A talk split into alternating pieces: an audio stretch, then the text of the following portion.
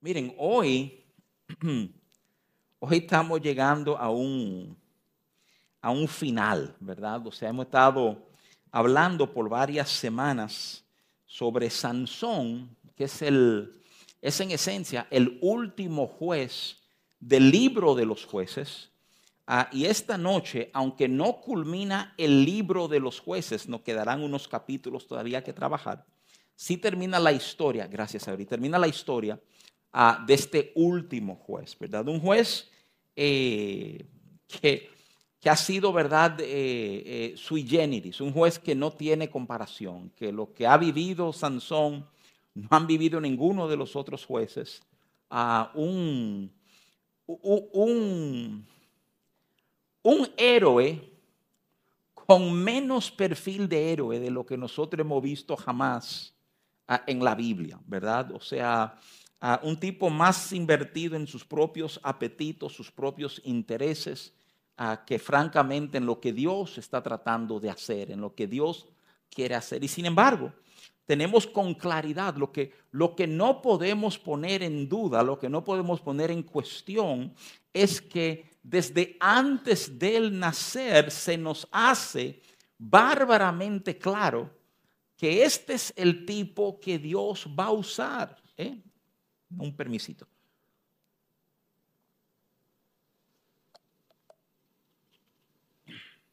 Y eso, eso es increíble. Por eso les dije, cuando comenzamos a trabajar un poquito el personaje, les dije, una de las verdades que yo quisiera que tengamos presente al ver, al examinar, al, mirar la vida de Sansón con mayor cercanía, son algunos de estos conceptos que tienen que ver con predestinación, porque yo no creo que siempre lo entendemos correctamente.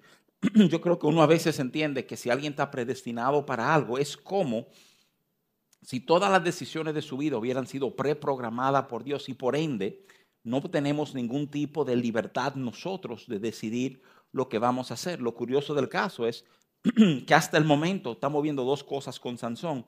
Claramente señalado por Dios para ser quien comience a liberar al pueblo del yugo de los filisteos. Pero dos, un tipo que ha vivido su vida como a él le da la gana. No como Dios ha pedido del no, no, como a él le da la gana. ¿eh? Y yo creo que eso también es un elemento que hay que pesar en toda esta historia. Miren, antes de entrar propiamente en el 16, quiero hacer un señalamiento de algo que hemos visto en la vida de Sansón. Yo resalté esto cerrando la semana pasada, pero creo que sería un buen punto para nosotros comenzar. Miren, déjenme, déjenme tirarle estas citas rapidito. Si tú vas jueces 15, 14, tú, tú, tú lees así, dice, y así que vino hasta Leí y los filisteos salieron gritando a su encuentro, pero el espíritu de Jehová vino sobre él. El 14, 19. Y el espíritu de Jehová vino sobre él. 14.6. El espíritu de Jehová vino sobre Sansón. Ah, tú sabes que quise resaltar eso porque, porque, honestamente, yo no sé qué entendimiento manejamos sobre el empoderamiento del Espíritu Santo. Yo creo que muchos de nosotros pensamos que cuando el Espíritu Santo viene sobre nuestras vidas, ¿verdad? Es para que oremos más, para que entendamos mejor la Biblia, para que inclusive, ¿verdad? Como dice Hechos 1.8, eh, seamos testigos, ¿verdad? De Jesús en nuestros entornos. Como que, que yo no sé si tú eres de aquello que asocias al Espíritu Santo con tu vida religiosa, con tu vida de fe, como con esos aspectos de tu vivir. Pero lo que considero bien curioso, y de hecho, de, de hecho, déjame decir algo, la Biblia, la Biblia, como que no, y quiero decir esto con mucho respeto, pero no nos ayuda mucho en eso. Porque en el Antiguo Testamento, usualmente cuando tú oyes que dice, y el Espíritu de Jehová vino sobre fulano, tiene que ver con profetas, tipo que están profetizando de parte de Dios, está conectado a la vida de fe, a la vida religiosa del pueblo.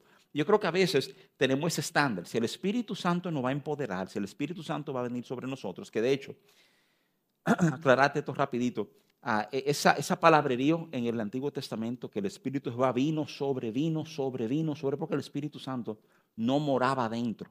¿eh? Y, y, la apariencia de él era venir en un momento, estar sobre ti, entonces partía, ¿verdad? El Espíritu Santo no comienza a morar dentro de los creyentes, sino hasta el Nuevo Testamento propiamente. Y de hecho, ¿verdad? O sea, ya finales de Evangelio de Juan, que tuve que Jesús sopla sobre sus discípulos y, Hechos 1, ¿verdad? 6 al 8, que vienen, vemos la culminación en Hechos 3, cuando el Espíritu Santo viene y se manifiesta sobre los creyentes. Pero, pero te estoy diciendo esto porque quiero que tú te fijes con algo. Cada vez que el Espíritu Santo vino sobre Sansón, era para resolver, resolver un problema a golpes, físicamente. Era, era, literalmente para empoderarlo. Era, era porque había un león, porque mató a 30, porque lo empoderó para matar a mil. O sea, tú dices, óyeme, eh, eh, qué curioso, qué curioso, que a veces tomamos para usar fraseología del Nuevo Testamento la gracia multiforme de Dios pero le sacamos la parte de multiforme y simplemente entendemos que la gracia de Dios es para la iglesia, para servirle a mis hermanos, es para, leer la Biblia. Pero cuando tú te, detienes a examinar lo que era la manifestación del Espíritu de Dios sobre la vida de Sansón, tú te das cuenta que lo está empoderando para actos físicos, para, para un trabajo, para un reto, frente a un momento. Jesús mismo nos habla del Espíritu Santo hacer esto. Jesús habla de nosotros ser perseguidos y cuando seamos interrogados, que el Espíritu mismo nos enseñaría qué decir en esos momentos. Oye, pero qué, qué cosa, yo no sé si tú has pensado del Espíritu Santo a esa luz, pero por favor considéralo. Considera que el Espíritu Santo está en ti para hacer mucho más de lo que tú piensas que Él puede hacer en ti. ¿eh?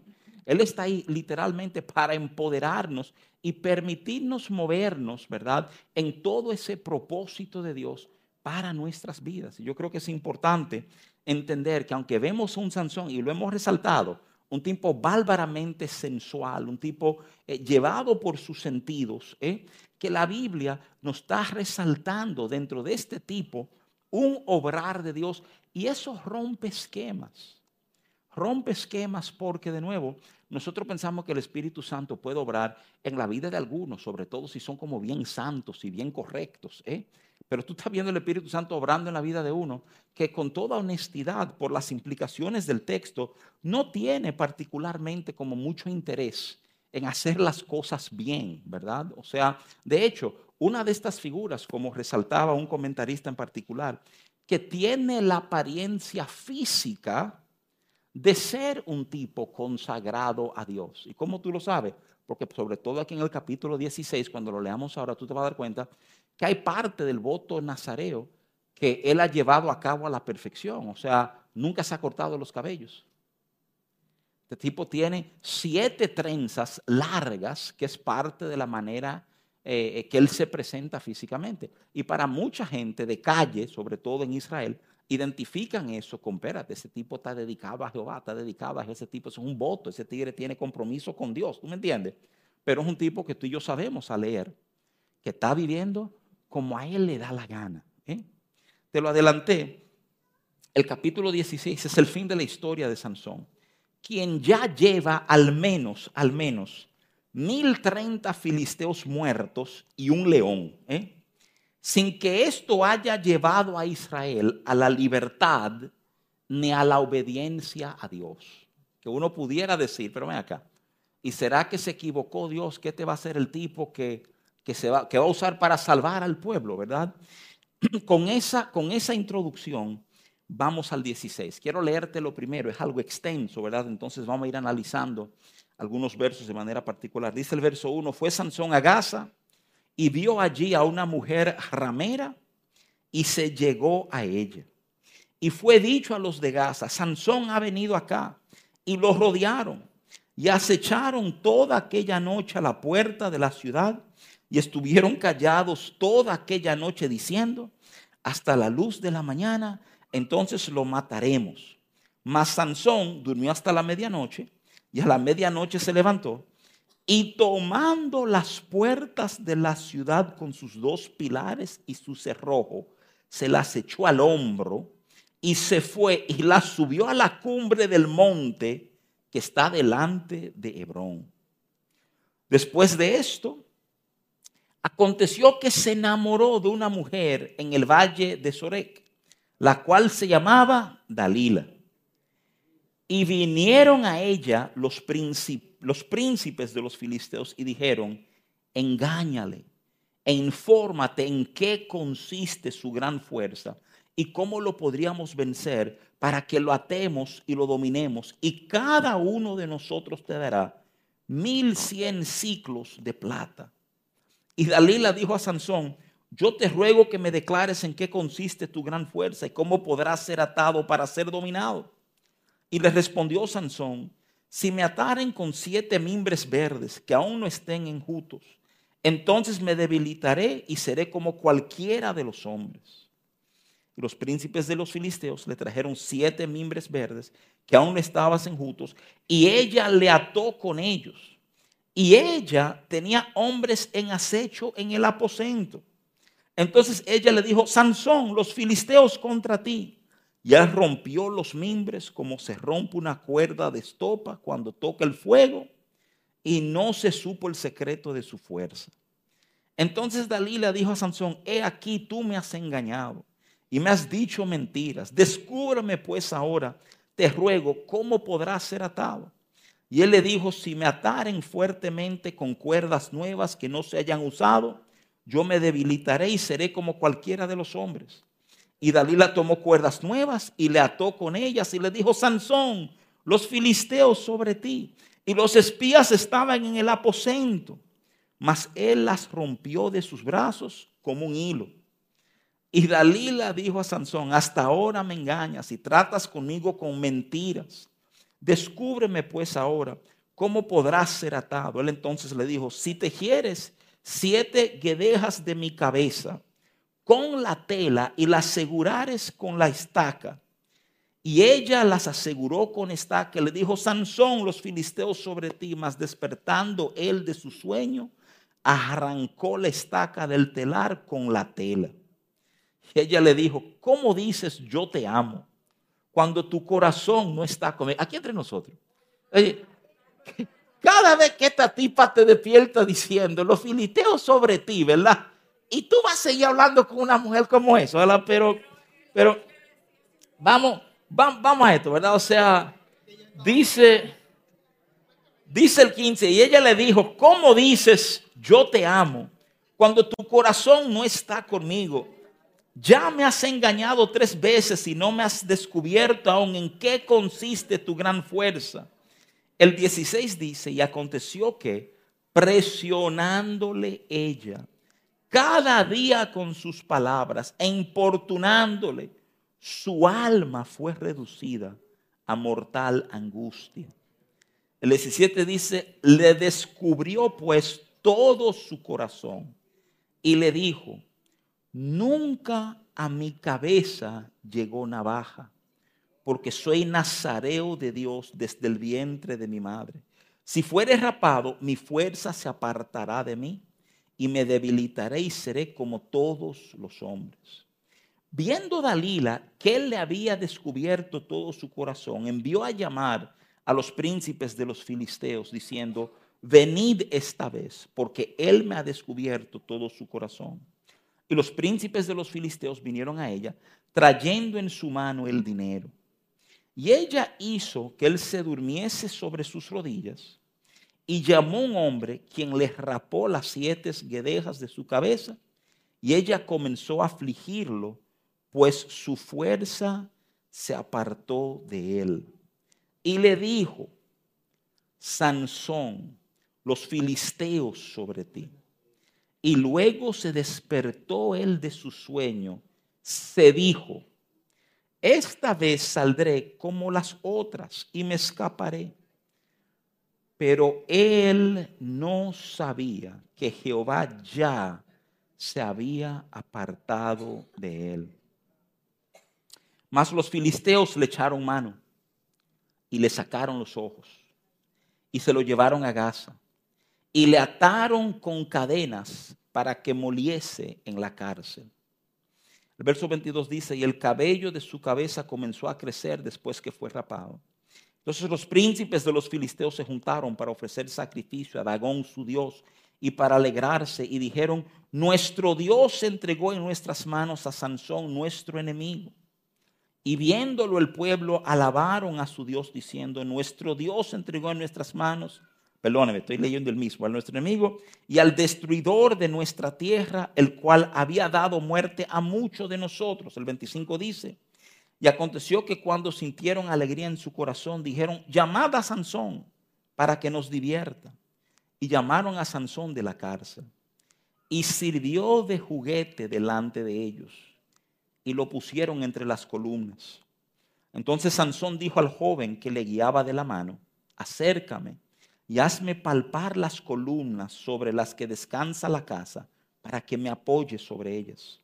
Y la casa estaba llena de hombres y mujeres y todos los principales de los filisteos estaban allí.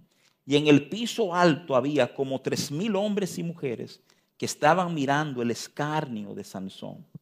Entonces clamó Sansón a Jehová y dijo, Señor Jehová, acuérdate ahora de mí y fortaléceme. Te ruego solamente esta vez, oh Dios, para que de una vez tome venganza de los filisteos por mis dos ojos. Asió luego Sansón las dos columnas de en medio sobre las que descansaba la casa y echó todo su peso sobre ellas, su mano derecha sobre una y su mano izquierda sobre la otra y dijo Sansón, muera yo con los filisteos. Entonces se inclinó con toda su fuerza y cayó la casa sobre los principales y sobre todo el pueblo que estaba en ella. Y los que mató al morir fueron muchos más de lo que había matado durante su vida.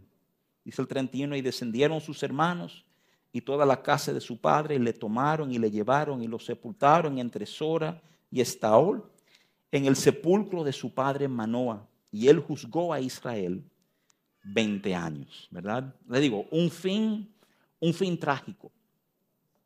O sea, esta historia no termina, ¿verdad? Y vivieron felices para siempre, o sea, es un fin barbárico, un fin que en muchos sentidos es un reflejo de la misma vida de Sansón, ¿verdad? Quiero, quiero resaltarte una serie de cosas. Voy a, a ver cómo nos movemos ágilmente, porque es mucho material, pero creo que es importante que podamos como ponerle atención.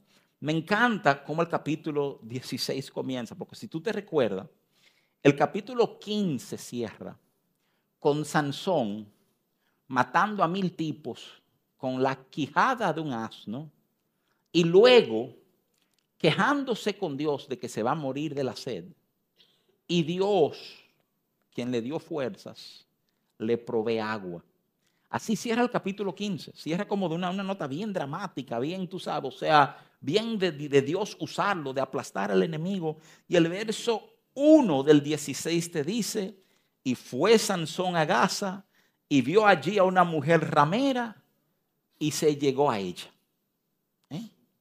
El 16 comienza como si el autor quiere que tú y yo estemos profundamente claros con la idea que aunque Dios acaba de usar a Sansón grandemente, hay cosas fundamentales en su vida que no han cambiado. Él sigue siendo el mismo tipo sensual, el mismo tipo dirigido por sus apetitos. De hecho, déjeme decirle, hay algunos papeles académicos que basados en el patrón de Sansón lo catalogan de un adicto sexual. Yo no quise entrar en ese material, no por temor, sino porque vi el planteamiento algo débil, pero no es imposible dado las actitudes que vemos en él. ¿eh? O sea, Dios te usa y tú lo que vas, tuvo una mujer que es una prostituta y te llega a ella. Así comienza el 16. No hay un, un entendimiento, ¿verdad? Que te lleve a decir, oye, pero ese tipo teme a Dios. Mira, que él maneja su vida de una manera que quiere protegerse de las cosas que Dios no quiere que él esté envuelto, ¿verdad? Pero, pero la verdad es que tú no ves esto en la vida de Sansón. Y déjame decirte algo. Si no fuera por el tema de sus cabellos, ¿eh? probablemente no habría forma ni siquiera de reconocer que él es nazareo. Porque su conducta en nada lo indica, ¿verdad? O sea, y son de esas cosas como que de nuevo, como te dije hace un tiempito, nos sorprende. Es curioso, es curioso. Eh, tú sabes que no es el único personaje del Antiguo Testamento que tú ves como una falla de carácter eh, repetidas veces en él. Yo no sé si, o sea, no tendemos a pensar de esta forma cuando hablamos de, Moisés, pero, pero piénsalo por un momentito. Moisés es un tipo que también presenta una serie de fallas de carácter eh, bastante intensas, bastante serias. Si más nada, si más nada, sabemos esto de Moisés. Éxodo 2.12. Mata a un hombre de manera premeditada. Éxodo 12 te dice que Moisés miró, aseguró que nadie estuviera viendo. Esto fue planeado, esto no fue meramente un arranque de ira. Era un tipo que aparentemente tenía temas de ira, pero era como medio maquiavélico en el manejo. Por lo menos esa implicación te da Éxodo 2.12. Cuando tú ves Éxodo 32, 19, te dice, ardió la ira de Moisés. Este es el momento a donde él baja con las tablas, ve al pueblo, ¿verdad? Adorando al, al, ídolo, al, becerro de oro. Y él toma las tablas y las estrella, rompiéndolas. ¿eh? De hecho, estas son los pedazos de tablas que van a quedar dentro del arca del pacto del testimonio de Jehová, ¿verdad? O sea, pero, pero es importante que tú entiendas esto. O sea, vemos en la vida de Moisés como, como estos picos de ira. ¿Y tú sabes lo que aprendemos de la historia de Moisés? Aprendemos que estos temas como, como, como personales, estos temas íntimos, estos temas del corazón, el no, el no tener un dominio sobre estos apetitos, siempre, por favor entiendan esto, siempre cuesta. Eso pasa factura. Eso limita que tú avances plenamente en todo lo que Dios tiene para ti. Fíjate, la historia de Moisés llega como a un tipo, digamos, de, pináculo. Este tema de su ira pasa, ¿verdad? Cuando ya Moisés está medio, y perdóneme que use la palabra, pero es la correcta, como, como harto, no simplemente cansado, él está harto de cómo este pueblo se maneja. Y números 20, del día al 12, leen de esta manera, ella como dice, se reunieron Moisés y Aarón a la congregación delante de la peña y les dijo, oíd ahora, rebeldes, oye cómo él está hablando, tú sabes, o sea, os hemos hacer de salir agua de esta peña. Entonces alzó Moisés su mano y golpeó la peña con su vara dos veces y salieron muchas aguas. Y bebió la congregación y sus bestias. Y Jehová dijo a Moisés y Aarón, por cuanto no creíste en mí para santificarme delante de los hijos de Israel, por tanto, no meteréis esta congregación en la tierra que les he dado. Hay un elemento en la Biblia de que estos temas de corazón no manejado cuestan. ¿Qué, quiere decir eso que leímos en números? Piensa lo que quiere decir. Dios literalmente le está diciendo a Moisés, mira, mira, hay un problema con esto que tú acabas de hacer. Dios le había dado instrucciones muy específicas. ¿Tú sabes la instrucción de Dios? ¿Cuál fue? Ve, háblale a la piedra y ella va a dar agua al pueblo.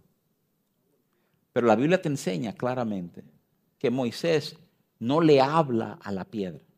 Él toma su vara y obviamente acalorado, el contexto te lo dice, golpea la piedra dos veces. Pablo no va a dar un entendimiento mayor de ese momento.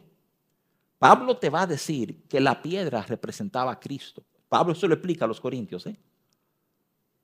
Y aquí Moisés, tú dices, desobedeció, pero, pero en un detalle que en vez de hablarle le dio. Pero cuando tú ves la historia de Moisés, tú te das cuenta, no, no es un detalle. Es algo que ha sido consistente a lo largo de su vida que no manejó. Señores, ¿y qué factura le pasó? ¿De qué factura le pasó? ¿Tú sabes qué factura le pasó? Sí. En Deuteronomio la Biblia te dice que Moisés sube con Dios a las montañas y ve la tierra prometida de lejos. Pero Dios se lo dijo aquí. Tú no podrás entrar ahí. Mira qué cosa amar a Dios, servirle a Dios, entregar tu vida en servicio, ¿eh? bregar con este pueblo necio, para al final pensar, ven acá. Entonces, no llego al final, no, no, es ese final de ver la tierra, de decir, bueno, aquí, ¿quién sabe cómo se da el libro de los jueces si Moisés hubiera estado con el pueblo? ¿Quién sabe cómo se da? Pero no estuvo. ¿De por qué? ¿Qué injusticia de parte de Dios tú crees de verdad? Conociendo a Dios como lo conocemos, no es, no es más alineado pensar que hubieron múltiples ocasiones para Moisés manejar este tema. Y eventualmente queda corto. Déjame proponerte. Sansón queda muy corto de donde Dios quería que él estuviera. ¿eh?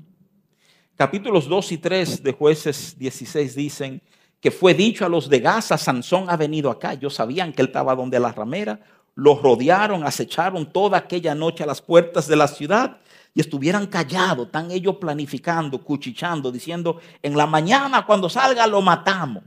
Y Sansón despierta de medianoche. Despierta de medianoche y cuando se levanta, las ciudades de aquellos tiempos cerraban las puertas. Sansón no tiene problema con eso.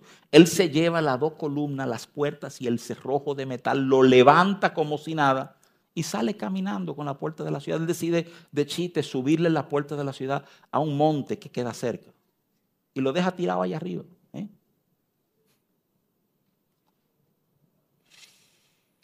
Habría un patrón no solo de indiferencia en Sansón, sino de riesgos mal tomados. Él queda rodeado.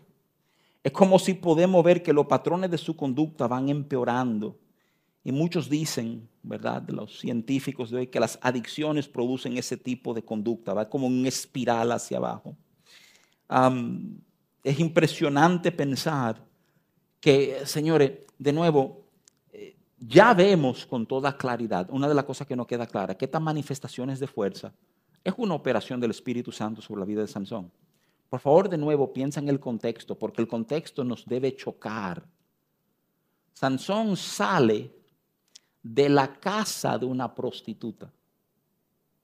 Y todavía Dios le da fuerzas a él. Como, o como que uno lo ve y dice, pero espérate, que eso no hace sentido. No hace sentido. Y tú sabes que yo estoy seguro que esto está aquí para que reaccionemos de esa manera. Para que entendamos. Muchas veces queremos pensar en Dios y pensar en esa cajita de que Dios se trata de que si yo cumplo A, B y C, veo las bendiciones una, dos y tres. Tú sabes, o sea, y Sansón rompe ese esquema en nuestras cabezas. Mira, los versos 4 al 21 es un modelo de una relación realmente disfuncional, donde el valor real no es el uno al otro, ¿verdad? Sino que no, nos ayuda a entender todo este drama de Dalila y de Sansón, nos ayuda a entender cómo el corazón puede tener una lealtad distinta a la que parece tener. Tú lo ves junto y pensaría que ellos son pareja y que el interés es protegerse, amarse y cuidarse. Pero sabemos por la narrativa que ella tiene un interés. Ya le han prometido dinero y poder. Ella sería el héroe. Ella sería quien venció a Sansón. Y Sansón está pensando en una sola cosa, que es la mujer. ¿eh? Sansón está pensando en sexo. Eso es lo que está en la mente de Sansón. ¿eh? Y en esto hay un baile de usarse y de no usarse. Hay muchos señalamientos por parte de estudiosos, ¿verdad? De utilizar este ejemplo de Sansón y Dalila para hablar de lo que es una relación de verdadero amor. Y, déjame decirte esto solamente. Hay dos ideas que plasmé aquí porque no quería que se me pasaran. Hay un tipo de amor que necesita, que busca su propio interés. Y usualmente este le dice al otro, eh, yo no puedo vivir sin ti. Y hay un amor que da, que en lugar de pensar en lo que recibe, dice, porque te amo, tengo que hacerte feliz. ¿eh? Y es importante entender que con Sansón y Dalila tú ves esta primera expresión, no la segunda. La otra verdad, esto viene del, eh, del lápiz de C.S. Lewis, ¿verdad? En su libro El Gran Divorcio, él dice, nadie puede amar a ninguna criatura plenamente hasta que no ames a Dios. Hasta que tú no amas a Dios, todos los otros amores van a ser amores eh, de patrones equivocados, porque es cuando lo conocemos a Él, que conocemos el verdadero patrón de lo que amor debe ser, ¿verdad? Eh, algunos detalles. después de todos estos acontecimientos, Sansón se engancha, el verso 4 nos dice, de una mujer en el valle de Sorek, la cual se llama Dalila. siguen los líos de faldas, ¿verdad? El 5 nos dice que vinieron a ella los principales de los filisteos, ¿verdad? Ellos querían información. ¿Por qué debía ella traicionar a Sansón? Se lo comenté, porque hay dinero de por medio, no estamos hablando de poco dinero. Se acercaron los líderes, ya no es una banda que quiera atrapar a Sansón, él es visto como una amenaza nacional, por ende, ella sería un héroe nacional. ¿eh? Tres intentos de sorprenderla, inclusive para los primeros hasta nos dice la Biblia, que ella tenía hombres en la habitación escondidos, que estaban acechando, a ver, tú me entiendes, o sea, primero le dice él que si lo amarran con siete mimbres verdes, la segunda vez le dice, no, que cuerdas nuevas que no hayan sido usadas. Y lo último que le dice, que se cogen las trenzas de él y lo amarran con tela nueva y la tela al telar con unas estacas, eso va a debilitarlo. Y vemos, vemos, déjame decirte algo, o sea, vemos en todo eso, vemos el engaño de Sansón. Bueno, déjame decirte algo, Sansón del principio nos está enseñando que es un tigre, ¿eh? o sea, eh, y está enfrentada ahora con, una, con otra tigre, ¿verdad? O sea, que como bien vimos en la narrativa, le vive jugando la baraja de, de tú no me amas, o sea, tú no has compartido tu corazón conmigo, ¿eh? o sea, pero repito, repito, hasta qué punto tú vas a compartir tu corazón con una mujer que cada vez que tú te duermes está voceando que tus enemigos están ahí, solo para tú despertarte y no ser, notar tus enemigos ahí, ¿verdad? Hay un tema aquí que te dice, oye, ven acá, o sea, eh, son como el uno para el otro, como que se merecen, tú sabes, o sea, eh, el verso 7 cuando Sansón dice, si me ataran con los siete mimbres verdes, ¿verdad? E, es curioso. E, aquí es la primera vez que él usa la frase, seré como cualquiera de los hombres. Y es curioso tener esa frase cogida, porque quiero que entiendas algo. Cuando él dice, seré como cualquiera de los hombres, Sansón está dejando entender algo. Él sabe que él no es cualquier hombre. Él se ha dado cuenta que él no es cualquier hombre. No, no, no sé si únicamente por las fuerzas que Dios le ha dado, pero en él hay una conciencia de que hay algo aparte. Ahora, ahora, por favor, entiendan esto, que para mí, e, en lugar de ser un punto luminoso, es un punto de mucha preocupación. Es como saber que yo no soy cualquiera, pero eso no ejerce un impacto en cómo debo llevarme, en cómo debo entonces vivir. Si yo no soy cualquiera, debería vivir como un cualquiera, porque aquí entre nosotros, Él está viviendo como un cualquiera. ¿eh? En el verso 10, entonces Dalila dijo a Sansón, he aquí tú me has engañado y me has dicho mentiras. Descúbreme pues ahora, te ruego, cómo podrás ser atado, ¿verdad? Tú oyes esto, o sea, la mujer te dice, ¿qué hay que hacer para atarte? ¿Qué hay que hacer para quitarte las fuerzas? Y, y te soy franco, Sansón es más difícil que entender que Dalila, porque Dalila por lo menos entendemos las motivaciones de ellas, de por qué está haciendo esto, pero con él te dice, pero ven acá, ¿y qué cabeza que tiene este tipo? Te lo está diciendo, el propósito es amarrarte, el propósito es que tú pierdas tus fuerzas. ¿Qué debemos hacer? Y él no coge, eh, no es suficiente para decir, acá, ¿y por qué? ¿Eh? Como que es tan simple pregunta, no, no parece escapar en ningún momento de sus labios, ¿verdad? Dos veces ella se queja, me has engañado en el verso 10 y el 13. Dos veces se le miente, el 11 y el 13. En el 15, ya ella lo juega, tú sabes, ¿cómo dices yo te amo? Para todo aquel que piensa que el amor no puede ser manipulado, ¿verdad? O sea, Dalila. ¿Cómo dices yo te amo cuando tu corazón no está conmigo? ¿eh? El entendimiento aquí es que si el corazón estaría contigo, no me mentirías. Y, lo chévere del caso es que le está diciendo una que en esencia le está mintiendo a él en ese mismo momento, ¿verdad? O sea, solamente para resaltar la ironía. El verso 17 te ayuda a entender que hay algún entendimiento de parte de Sansón. Yo no te voy a decir un entendimiento pleno, pero hay algo, porque se lo dice. Soy nazareo desde el vientre. Él conoce la historia. Yo no sé cuántas veces, chiquitos, sus padres le habrán hablado de esa figura que lo visitó, que resultó ser el ángel de Jehová. Pero pero es obvio que en algún lugar de su entendimiento él arrastra ese entendimiento. Y ahí llego a lo que yo he dicho, que es el versículo más triste de toda la Biblia. Jueces 16:20. Y le dijo, Sansón, los filisteos sobre ti. Y luego que despertó él de su sueño, se dijo, te dejan ver su pensamiento. Esta vez saldré como las otras y me escaparé. Pero él no sabía que Jehová ya se había apartado de él. Algunos detalles teológicos importantes. El primero tiene que ver con la persona del Espíritu Santo. Porque fíjate bien, hasta este momento nunca habían hablado de Jehová sobre Sansón, sino del Espíritu Santo sobre Sansón. Pero aquí te dicen, pero ya Jehová no estaba con él. ¿eh?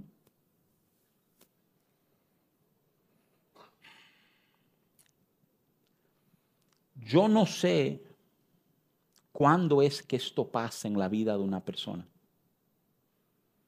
Yo no sé cuándo es que ya Jehová deja de estar con ellos. Yo quisiera tener una respuesta específica y decirte que es después que tú le mientes tres veces a una tipa que está usándote. Pero no tengo la fórmula. Yo no sé cuándo ocurre. Pero ocurrió. Llegó un momento a donde él pensó, como las otras veces, me pararé, saldré de esto, no hay problema, pa'lante, ¿eh? me escaparé. Como, como si escapar siempre fue un resultado de él y no algo que Dios había hecho. Pero Jehová ya no estaba con él. Lo que él había dicho en el verso 7, en el 11, en el 13, en el 17, seré como cualquier hombre.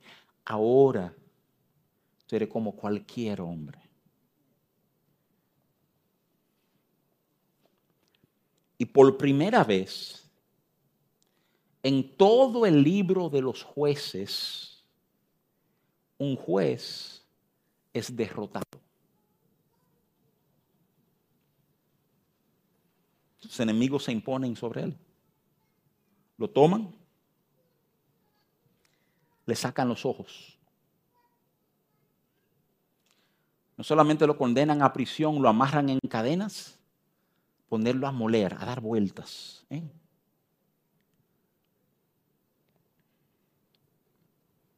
El verso 22 nos dice que el cabello de su cabeza comenzó a crecer después que fue rapado. Y alguien tiene que preguntarse quién era el gerente de la prisión, ¿verdad? Que está permitiendo que los cabellos de Sansón vuelvan a crecer. Ah, déjame ayudarte, ¿verdad? O sea, el entendimiento era que una vez rapado la cabeza, ya el voto de Nazareo se anulaba. Los filisteos creen que no hay fuerza porque ya el voto se rompió, ya la regla se violó. Esto refleja un entendimiento muy pobre de quién es Dios. Te repito, te repito, parte, déjame decir esto, yo sé que va a sonar extraño, pero si lo procesan, yo creo que hay mucho, mucho bien para nosotros en eso. La historia de Sansón es una de las mejores ilustraciones de gracia en todo el Antiguo Testamento. Sansón no merece ser reconocido por Dios como él es reconocido por Dios, ser favorecido por Dios como él es favorecido por Dios. Y aún así Dios una y otra vez lo ha respaldado, sin merecérselo. Y ahora comenzamos a entender cómo esto refleja nuestras vidas. Como muchas veces nosotros no hemos merecido el respaldo de Dios. Y, y sin embargo lo hemos visto una y otra y otra vez. Esto rompe el entendimiento. Que Dios es meramente un guardador o un cumplidor de reglas. Obviamente, aquí hay, aquí hay otra cosa pasando. La historia de Sansón es que aunque él pasa un tiempo en la prisión, es en celebración, en la casa de uno de los principales. Algunos comentaristas te dicen que esta celebración se da no en una casa, sino en el templo mismo de Dagón, el dios de los filisteos, porque te dicen ellos que es reconociendo a su dios que están. nos habla de más de tres mil personas congregados en esta fiesta, a donde llaman por deporte a Sansón. Veámoslo, que nos divierta. Si lees con cuidado, un niño lo tiene que traer. Y esto es respuesta a los ojos que ha perdido. Y es, y es curioso, es curioso, déjame explicarte por qué. Porque cuando tú oyes la oración de Sansón del verso 28, tú te das cuenta que él todavía no ha entendido todo lo que está pasando. Él pide, él pide al Señor que lo respalde ahora en el entendimiento de que el respaldo de Dios vendrá ligado a sus dos ojos. Él está buscando venganza porque lo cegaron. ¿eh? Esa es su oración.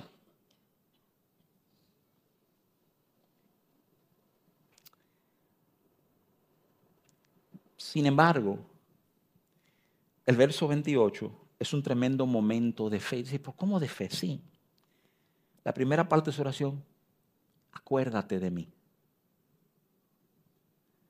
Ese, esa palabrita, acuérdate de mí, viene de alguien que entiende que no hay necesidad de recordarle. Acuérdate de mí fortaléceme. De la única vez que tú reconoces de a dónde han venido tus fuerzas, Sansón. Acuérdate de mí. Fortaléceme. Aquí está el centro del pecado de Sansón. Nunca haber reconocido que era Dios quien nos respaldaba en todo. muera yo con los filisteos, ese es el verso 30. Se inclinó con toda su fuerza y cayó la casa sobre los principales y sobre todo el pueblo que estaba allá. Y los que mató al morir fueron mucho más que lo que había matado durante su vida. El momento más importante de la vida de Sansón es su muerte. Está en el templo de Dagón, cumple con la profecía dada sobre él. Jueces 13:5 dice, comenzará a salvar a Israel de sus enemigos. Aquí comenzó con la muerte de todos los líderes, de los príncipes, del pueblo presente. Hicimos el cálculo al principio, por lo menos 1030 y un león. En su muerte se lleva por, los, por lo menos tres mil más. Y la historia cierra tú dándote cuenta que lo que Dios dijo que haría a través de su vida es lo que hizo con la vida de Sansón. Ahora, recojamos todo eso. Porque quiero conectar con el comentario que hizo hoy y que hice hace mucho tiempo cuando comenzamos a hablar de Sansón. Sobre esto de predestinación. La realidad de que Dios va a cumplir su propósito con nuestras vidas. Lo que yo no sé si hemos entendido o no, que tú y yo tenemos una decisión que tomar con eso. Y es si vamos a colaborar o no con ese proceso de Dios. Es como si, si esta noche tuviera un poquito más de luz sobre esos temas. Porque, porque de nuevo, no nos quedemos solo en Sansón, pensemos en Moisés. Pensemos en lo que te dije. Cuando te dije que miró la, tierra prometida de lejos, pero él no pudo entrar. Hubiera sido diferente la historia con Moisés y no Josué liderando. Y eso no es para echarle tierra a Josué. Es para preguntarte la, la historia, el carácter de Moisés, el, el testimonio de Moisés liderando este pueblo, hubiera sido diferente. Yo no sé. Porque, porque no se nos da la oportunidad, porque aunque es un personaje que uno ama, que óyeme, que no pierde su salvación, cuando Jesús se transfigura, aparece Moisés junto con Elías. ¿eh? No es que él terminó descartado, pero tuve que no termina en el pleno propósito al cual Dios lo llamó. Yo creo que el ejemplo es formidable para nuestras vidas. Es decir, óyeme, cooperaremos con eso de Dios o, no, o nos resistiremos. Y será un asunto de nuestros apetitos y de nuestras prioridades y de nuestros deseos. Déjame ayudarte a entender algo. Y, y con esto, ¿verdad? Vamos, vamos cerrando, pero me urge poner esto delante de ti. Me urge que tú lo entiendas.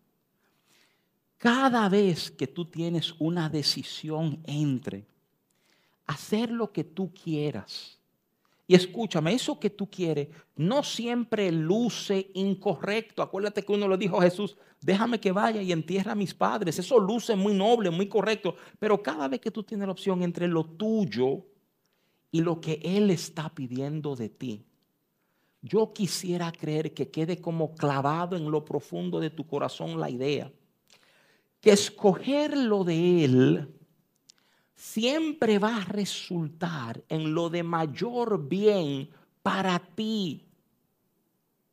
Eso es lo increíble de amarle, de servirle, de estar cerca de Él. O sea, óyeme, ciertamente hay un negarse a sí mismo. Pero lo que no hemos entendido que es solo negándote a ti mismo es que tú participas de la vida plena del Hijo. Entonces sí, hay un no que damos. Y para muchos que no entienden cosas como estas, somos unos pariguayos, qué mala decisión, debiste haber hecho lo otro, esto es lo que te convenía, tú ibas a tirar para adelante. Pero con Él siempre ganamos. Para mí, para mí Sansón es ese paradigma teológico de decir, Dios va a cumplir su propósito pero yo quiero poder colaborar con Él. Yo quiero, yo quiero disfrutar el proceso de ver el propósito de Dios cumplirse en mi vida, ¿verdad? Obviamente, Sansón es un, una sombra de Cristo. Un, un líder que va a morir para derrotar a nuestros enemigos. Sé que muchas veces cuando pensamos en la cruz de Cristo lo pensamos en términos de nuestra salvación, pero la cruz de Cristo es la garantía de que aquellos que tenían poder sobre nosotros ya no lo tienen. Colosenses 2, del 13 al 15, dicen, y a vosotros estando muertos en pecados y en la incircuncisión de vuestra carne, os dio vida juntamente con él, perdonándoos todos los pecados, aquí que está, anulando el acta de los decretos que había en contra nosotros, que nos era contraria, quitándola de en medio y clavándola en la cruz y despojando a los principados y a las potestades, los exhibió públicamente, triunfando sobre ellos en la cruz. Con la muerte de Sansón, se cierra la historia de los jueces. El libro no termina aquí. Al libro le quedan unos capítulos. Algunos estudiosos han dicho que los capítulos son como dos apéndices que te permiten ver, no desde el liderazgo, sino desde el pueblo, cómo estos eventos los impactaron, cómo, cómo esta falta, ¿verdad?, eh, de, de, dejar a Dios, de clamar, cómo todo esto impacta al pueblo. Yo lo que vamos a estar viendo las próximas semanas. Yo creo que una o dos semanas más y ahí cerraremos nuestro tiempo con el libro de jueces.